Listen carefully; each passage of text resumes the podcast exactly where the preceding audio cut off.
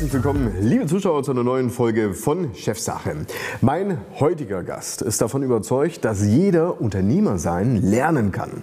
Er weiß aber auch, dass viele Unternehmer in der aktuellen Situation, in der sie stecken, totunglücklich sind. Heute verrät er uns seine besten Tipps. Wer sich mit Unternehmerliteratur auseinandersetzt, kommt an ihm nicht vorbei. Aus seiner Feder kommen die Klassiker Der Weg zum erfolgreichen Unternehmer, Die Kunst, seine Kunden zu lieben und Dein Wille geschehe. Stefan Merath, in Stuttgart geboren, hat selbst die Höhen und Tiefen des Unternehmertums durchgemacht. Heute zeigt er mit seinem Team Unternehmern, wie sie Freiheit und Selbstbestimmung erlangen und ihre Mitarbeiter auf der Reise mitnehmen können. Ja, und zu Gast im Studio begrüße ich nun Stefan Merath. Herzlich willkommen, lieber Stefan. Freut mich sehr, dass du hier bist. Ja, herzlich willkommen, freut mich auch. Wir sind beim Du, weil du begleitest mich eigentlich schon seit vielen, vielen Jahren. Ich habe einige Bücher schon von dir gelesen. Was mir aufgefallen ist, auch in der Vorbereitung für diese Sendung, man vergisst wieder so viel da freut sich wahrscheinlich der Autor, dass viele Bücher auch immer gekauft werden, weitergegeben werden und so weiter, damit die Message auch am Leben bleibt. Ja? Definitiv. Und manche kaufen sowohl das Buch als auch das Hörbuch und kombinieren beides. Ja, siehst du mal. Aber es ist ja tatsächlich ungewöhnlich, dass dein Buch, das ist ja wirklich ein, ein Bestseller, ja, der Weg zum erfolgreichen Unternehmer, dass der jetzt in der wievielten Auflage am Markt ist? Ich glaube, die 23. oder 24. Ich habe das nie so ganz aktuell auf dem Schirm. Also, ja. Unglaublich erfolgreich. Ja. Wie kannst du dir das erklären? Ich glaube, es liegt tatsächlich an dem Stil in dem Buch. Äh, es ist eine Geschichte, also es ist kein trockenes Sachbuch. Und man kann sich halt als Unternehmer sehr schnell mit dem Helden, das ist auch ein Unternehmer, identifizieren. Und äh, der hat ähnliche Herausforderungen wie viele Unternehmer. Und äh, durch diese Identifikation wird es dann, also ist es sehr leicht übertragbar letzten Endes auf die eigene Situation. Nicht das Sachbuch, oh, wie mache ich das jetzt und so weiter. Also das, die Story macht es, glaube ich. Wir sprechen heute über Unternehmertum und wir sprechen auch darüber, was du tust, wenn du halt vor allen Dingen auch Probleme hast. Weil das ist, sage ich mal, ein großes Aufgabenfeld des Unternehmers. Aber ähm, warum soll dieser Talk, dieses Gespräch, welches wir hier führen, auch für diejenigen wichtig sein, die vielleicht nicht selbst Unternehmer sind? Es geht auch um das Thema Führung. Also zum einen glaube ich, Führung, wie du gerade gesagt hast, ist für jeden interessant. Ob jetzt die Familie zu führen, selbst das eigene Leben zu führen. Also das, da kann sich jeder was rausnehmen. Zum anderen glaube ich, dass viele immer mal wieder auch mit dem Gedanken spielen, hey, könnte ich mich nicht selbstständig machen? Das heißt, äh, einen Weg aufzeigen, wie es gehen könnte. Und zuletzt auch für diejenigen, die Mitarbeiter sind und sagen, da bin ich glücklich, ich will gar nicht Unternehmer werden, äh, wenn die ein guten, trainierten Unternehmer an der Spitze haben, dann macht das Leben sehr viel mehr Spaß, als wenn der, ich sag mal, planlos im Aktionismus versinkt, wie so viele Unternehmer. Wie gut würdest du denn einschätzen, sind denn aktuell so die Chefs, die wir in der Wirtschaft erleben? Es ist ja schon echt ein dickes Brett, was die derzeit bohren müssen. Lieferketten, Pandemie und dergleichen. Ähm, ja, wie gut sind sie? Ich glaube, wie immer, es gibt eine Spannbreite. Also Spannbreite von denen, die äh, eher überfordert sind von der Situation, bis hin zu denen, die sagen, hey, da liegt auch eine Riesenchance drin und die aus der Situation, die für viele eine Krise ist, tatsächlich einen Erfolg machen. Ich habe eine Statistik gesehen, ähm, dass etwa 80 Prozent aller wirklich großen Unternehmen sind in den 20 Prozent der Krisenzeiten gegründet worden. Und ich glaube, Krisenzeiten sind gleichzeitig eine hervorragende Chance unter der Voraussetzung, dass man sich halt auch ja, dass man weiß, wie man die Chance ergreifen kann. Es hat ja eine Strahlkraft, was da gerade passiert, auch in den Chefetagen, sogar auf diejenigen, die noch gar nicht im Arbeitsmarkt drin sind. Ich habe gerade auch eine andere Studie gesehen, ähm, in welcher gesagt wird, dass äh, gerade viele Berufsanfänger abgeschreckt worden sind von der typischen Karriere, Führungskraft zu werden oder gar Unternehmer, weil sie sagen, boah, also diesen Stress, den muss ich mir nicht antun. Gut, ich würde aber noch eine Unterscheidung machen tatsächlich zwischen den Menschen, die Karriere in Unternehmen machen wollen und Selbstständigen und Unternehmern. Weil ein Selbstständiger oder Unternehmer, der sagt eigentlich oder hat die Grundhaltung, lieber der Erste im Dorf als der Zweite in der Stadt. Das heißt, er ist immer an der Spitze der Pyramide. Das ist halt vielleicht nur eine Person groß am Anfang, die Pyramide. Aber das ist was anderes als Karriere machen und aufsteigen. Mhm. Der ist immer schon an der Spitze. Und ich glaube, was viele an dem Beruf Unternehmer sein attraktiv finden, ist die Freiheit, die Selbstbestimmung, die damit zusammenhängt, was Sinnvolles tun können, im Gegensatz zu an vielen Stellen halt einfach nur ein Rädchen zu sein. Also von daher glaube ich, es gibt schon Interesse daran, Unternehmer zu werden. Aber wenn man es dann falsch angeht, passiert genau das, was du gesagt hast. Man arbeitet dann halt ein bisschen mehr, so 40, 50, 60, 70, 80. Manche arbeiten auch 100 Stunden in der Woche. Das geht aber tatsächlich auch anders, wenn man es richtig macht. Also das heißt, du differenzierst auch zwischen dem Unternehmer und dem Manager. Absolut, ja. Was, was unterscheidet die beiden neben dem, was du gesagt hast? Ich glaube, das macht alles aus. Wenn der an der Spitze, der kann die Vision bestimmen, der kann die Richtung bestimmen. Ein Manager ist immer so eine Sandwich-Position drin. Ähm, Manager ist auch sehr viel stärker ins Operative eingebunden, während der Unternehmer sollte eher am Unternehmen arbeiten, also sich überlegen, welche Art von Kultur will ich im Unternehmen, wie sollen die Menschen hier zusammenwirken, welche Strategie, welche Vision, welche Werte. Äh, setzen sich Manager zwar auch mit auseinander, nur wenn der Unternehmer nicht will, dann hat der Manager keine Schnitte. Ja, ganz klar. Nun stelle ich fest, dass ähm, vor allen Dingen auch bei Managern, aber sicherlich auch bei Unternehmern ähm, na, die Situation, in der Sie sich jetzt gerade befinden, nicht so schön ist. Ja.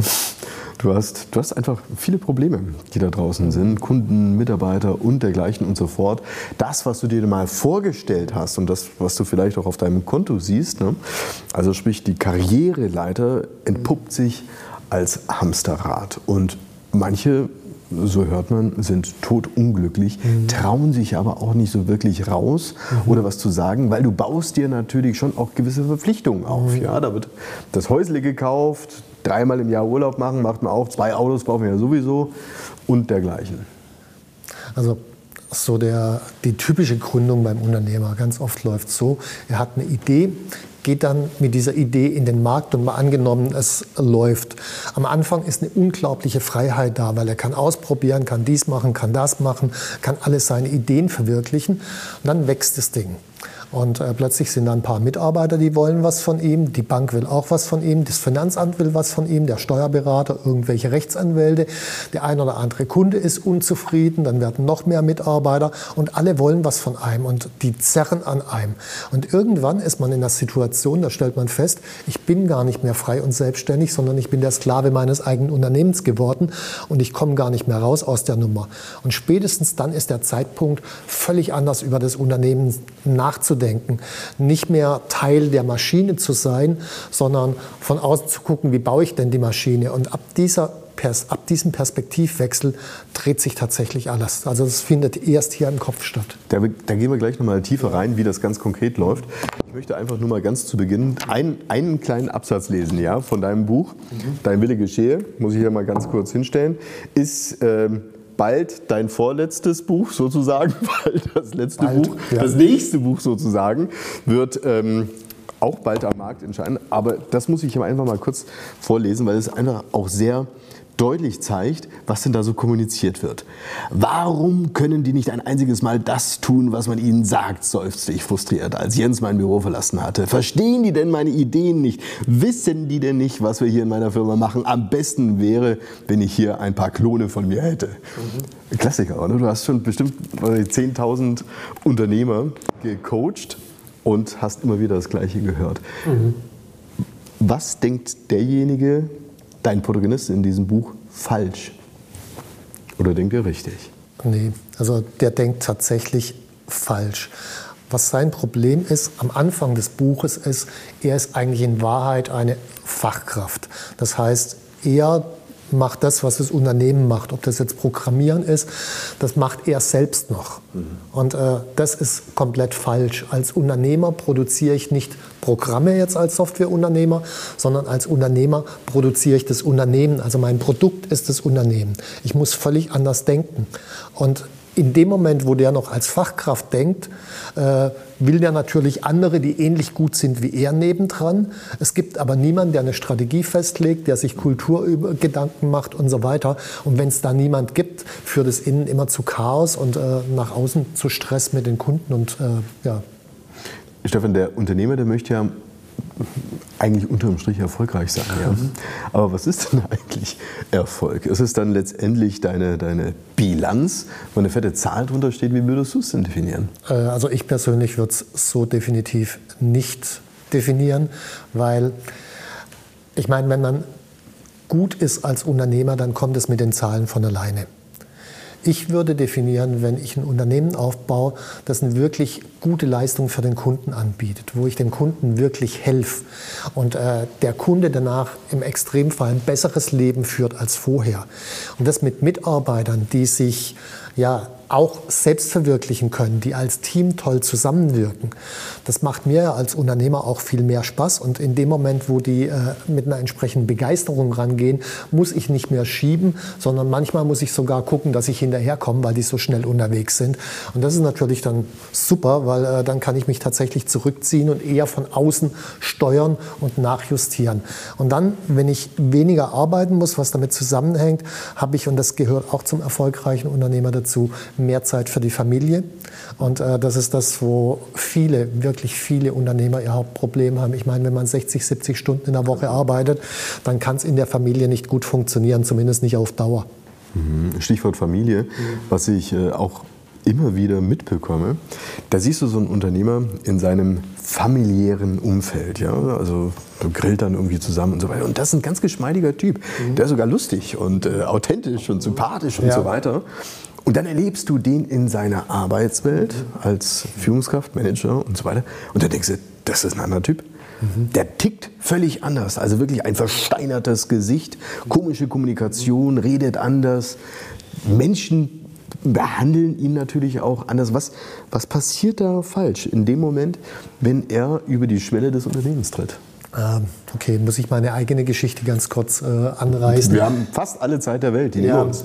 Ich äh, bin ja selbst auch Unternehmer, jetzt seit 25 Jahren. Mein erstes Unternehmen hatte ich gegründet 97. Das war ein Internetunternehmen. Damals waren wir dann so 30 Leute und äh, hatten Investoren drin. Die Investoren haben ordentlich Druck gemacht ab einem bestimmten Punkt. Und äh, dann äh, ist die New Economy Krise gekommen. Das kam halt noch dazu und ich wusste nicht mehr, was soll ich eigentlich tun? Und dann fällt man in so klassische Verhaltensmuster zurück, wie man es denkt, dass es ein Unternehmer macht und fängt an, äh, wirklich zu dirigieren, Kontrolle, äh, wirklich Peitsche. Peitsche und so weiter. Und gerade dann, wenn man selbst in so einer absoluten Stresssituation ist, im Stress verengt sich so der eigene Blickwinkel, dann kommt man gar nicht auf die Idee, dass es noch was anderes geben könnte. Und wenn jemand anders kommt und sagt, da gibt es was anderes, ach, der hat doch gar keine Ahnung, ich muss das so machen. Also dieser verengte Blick führt zu so einem Verhalten, dass man privat jemand völlig anders ist als im Unternehmen. Hm, und wie komme ich da raus? Das ist ja die, ist ja die Kernfrage. Ne? Also wenn ich das erkannt ja. habe, ich hatte hier mal einen Gast, der sagte, für, für ihn war ein Key-Moment, als er sein kleines Kind mhm. im Gespräch mit der Mama reden hörte mhm. und das Kind sagte, du Mama, warum lacht der Papa nicht mehr? Mhm. Das war, das war sein Key-Moment. Aber wie du sagst, du bist in der Blase drin. Also wie kriegst du, wie, wie kommst du da raus? Das äh, sind genau solche Key-Momente, wie du es gerade sagst. Ich hatte noch so einen Key-Moment, äh, also bei, beim Kunden von mir, da sagte das Kind, du Mama, wer ist dieser Mann? Ja. Und spätestens an dieser Stelle ist klar, okay, irgendwas läuft hier mächtig schief. Und an dieser Stelle, wenn, wenn dieser innere Schmerz auftaucht, dann sind die Menschen bereit, alles zu tun. Aber es braucht diesen einen Moment, der mich aus dieser eingefahrenen Schiene runterbringt, wo wirklich der Zug aus dem Gleis springt und ich denke, okay, jetzt muss ich was tun. Den braucht es in den meisten Fällen. Du schreibst in deinem Buch, finde ich sehr prägnant, äh, prägnant, das Unternehmen ist dein Spiegelbild. Mhm. Und das sowohl im Positiven wie auch im Negativen. Wir gehen gleich tiefer rein. Weil ich möchte von dir noch mehr Tipps erfahren. Mhm. Und nicht nur für Unternehmer, sondern auch natürlich für everybody's life sozusagen für jeden Tag und dazu gleich mehr. Liebe Zuschauer hier bei Chefsache, bleiben Sie dran, es lohnt sich.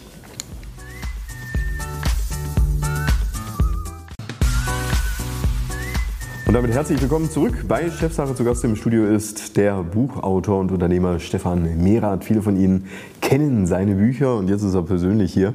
Stefan, du sagst, dass ähm, das Unternehmen das Spiegelbild der Persönlichkeit des Unternehmers ist, sowohl im positiven als natürlich auch im negativen.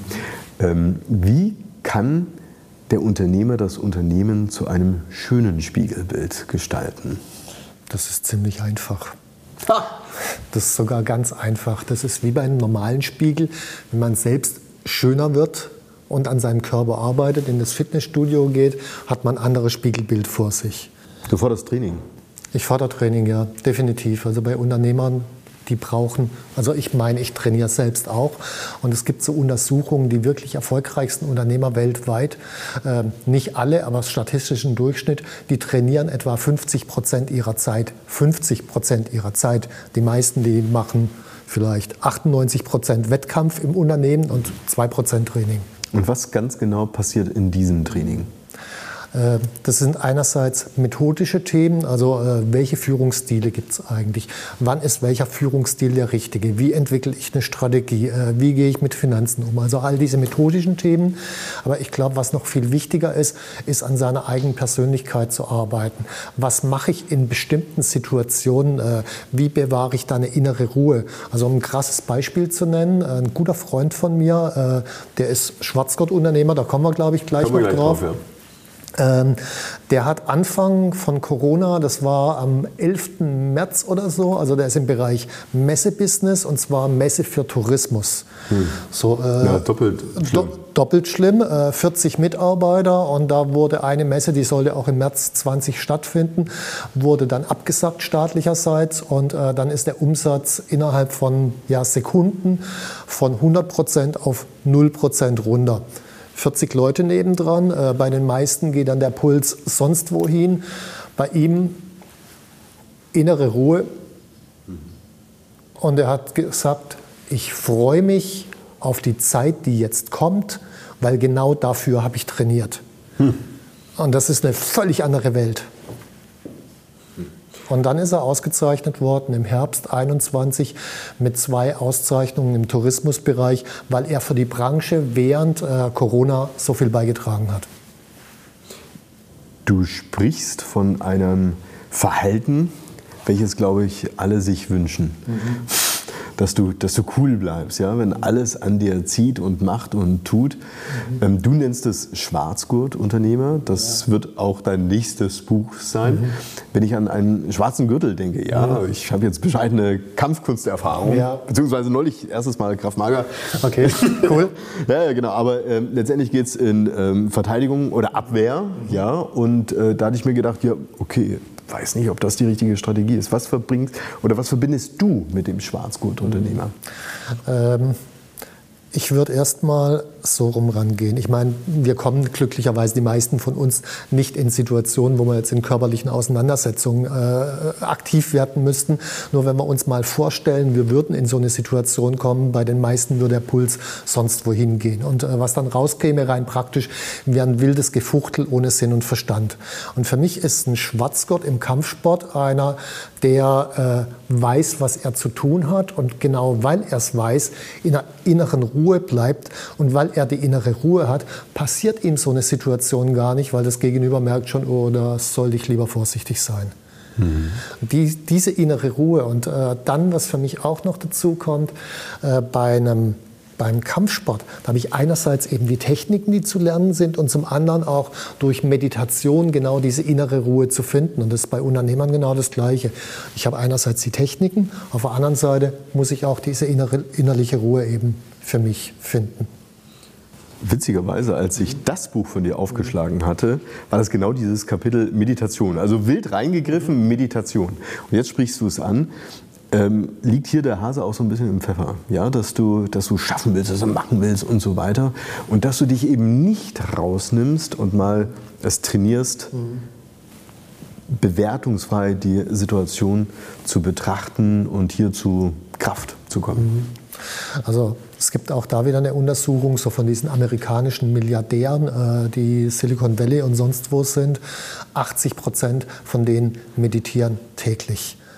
Und äh, das machen die ja nicht zufällig oder weil sie so esoterisch sind, sondern das hat einen Zweck. Also ich meine, wenn ich Milliardär bin, da hat nahezu alles in meinem Leben Zweck. Das heißt, die wissen schon, was sie tun.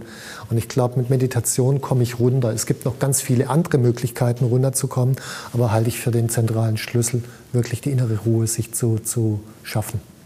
Du kennst den Spruch, der Fisch fängt vom Kopf an zu stinken. Klar. Wenn ähm sag ich mal, ein Chef oder eine Führungskraft da sitzt, welche eben genau diese Ruhe ausstrahlt, ja, diese Gelassenheit, ähm, ohne jetzt ähm, da jetzt aber der Pausenclown sozusagen zu sein, dann hat es ja auch eine Wirkung auf die Mannschaft. Absolut. Was man ja auch hört, in diesen Zeiten haben viele Menschen Angst, obwohl sie gar keine Angst haben müssen in ihren Jobs, weil die Auftragslage in Ordnung ist, weil sie alles im Griff haben und so weiter. Aber trotzdem haben sie Angst und aus dieser Situation des Angsthabens heraus entsteht da auch eine ziemliche Mobilität gerade am Arbeitsmarkt. Die Leute gehen weg und gehen woanders rein. Wie kann man das, wie kann man das lösen? Und wie kann das vielleicht auch ein, ein Mitarbeiter lösen? Mhm. Also mit der Angst, der Unternehmer kann die Angst in seinem Unternehmen reduzieren. Erstmal sollte er selbst keine Angst haben. Jetzt ein Beispiel von mir, Anfang von Corona. Wir machen Seminarbusiness. Seminare ist jetzt auch schlecht. Äh, und das Erste, was ich gemacht habe, war, meine Mitarbeiter zusammenzurufen und ihnen zu sagen, okay, egal was auch immer passiert, das nächste Jahr wird keiner betriebsbedingt gekündigt. Und damit geht natürlich schon mal eine Angstschwelle deutlich runter. Das nächste, was ich gemacht habe, nicht am gleichen Tag, aber ein paar Tage später, ich habe eine Idee reingeworfen, wo plötzlich ein gemeinsames Ziel entstanden ist. Und aus diesem gemeinsamen Ziel entstand eine unglaubliche Dynamik im Team. Und aus dieser Dynamik und diesem Teamgefühl plus die Sicherheit, die ich äh, gegeben habe. Da in dieser Situation, da hat keiner gekündigt, obwohl äh, jetzt bei Lichte betrachtet, Seminarbusiness, hm, ob das mhm. wieder was wird und so weiter. Man hätte Angst haben können, da hat aber gar keine Angst gehabt. Und das war mein Job und ich glaube, das ist der Job jedes Unternehmers, genau diese Sicherheit zu geben, soweit es möglich ist eben, und äh, eine Perspektive zu zeigen und an einer Kultur zu arbeiten, dass ein tolles Team entsteht, wo sich die Menschen weiterentwickeln können. Wenn ich jetzt natürlich keine tolle Kultur habe, äh, keine Sicherheit gebe, dann überlege ich mir halt als Mitarbeiter auch, äh, gibt es vielleicht irgendwo andere Stellen. Wenn ich jetzt mal nebeneinander, leider ist unsere Zeit gleich rum, aber sehen würde, okay, da kannst du an der Kultur arbeiten, du kannst an Zielen arbeiten, du kannst an Visionen arbeiten. Mit was sollte man anfangen oder alles zeitgleich oder gehört alles zusammen? Ähm, also das Wichtigste von allen, ob man damit anfängt, weiß ich nicht. Das hängt von der Situation ab tatsächlich. Aber das Wichtigste von allen ist die Kultur. Weil äh, nur dann, wenn die Kultur stimmt, wenn die Mitarbeiter wirklich Lust haben, gemeinsam zusammenzuwirken, werde ich auch die Ziele und eine Vision erreichen. Wenn ich eine Ziele erarbeite und eine Vision erarbeite und die in ein nicht funktionierendes Team reinschmeiße, dann wird das Team hinterher trotzdem nicht funktionieren. Also das Wichtigste von den drei Elementen ist klar die Kultur. Herzlichen Dank, lieber Stefan, für diese spannenden Einblicke. Ich würde gerne noch länger mit dir sprechen, aber unsere Sendezeit ist leider schon vorbei. Ähm, ja, wer möchte, liebe Zuschauer, kann natürlich einfach zum Bücherregal greifen und es dort nachlesen. Ich bin gespannt auf dein neuestes Werk. Es wird allerdings noch ein bisschen dauern. Wann ist der Schwarzgutunternehmer auf dem Markt? Äh, Februar 24 ist geplant. Da siehst du mal, was wir hier für einen Vorlauf haben. Aber dann, genau. wir werden uns sicherlich vorher noch mal hören. Ja, freue ich mich drauf. Herzlichen Dank dafür. Liebe Zuschauer, das war es auch wieder soweit hier bei Chefsache. Gleich geht es weiter bei uns im Programm. Bleiben Sie dran. Bis dann wieder und herzlichen Dank für Ihr Interesse.